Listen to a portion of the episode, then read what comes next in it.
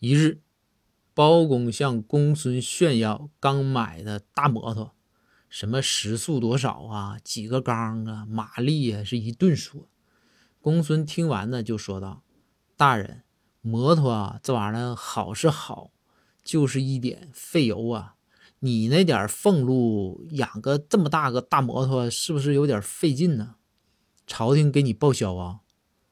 包公说道：“公孙。”摩托费油，你哪听的？别总看一些民科，行不行？看点正经的文章。我这大摩托啊，我跟你说，零油耗。公孙说道：“大人，我活这么大啊，头一次听说摩托零油耗的。你给我讲讲呗，我也学习学习。”包公大笑说道：“你看，公孙，你也有知识盲点吧？我告诉你啊。”摩托烧油那都是外行，摩托这玩意儿啊，必须找头骡子拉着走才行，是人间正道啊！这不就零油耗了吗？公孙说道：“大人，您别闹，闹吧你也轻点儿。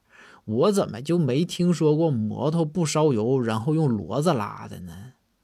他就是拉，那你找个马呗，那不拉的更快吗？”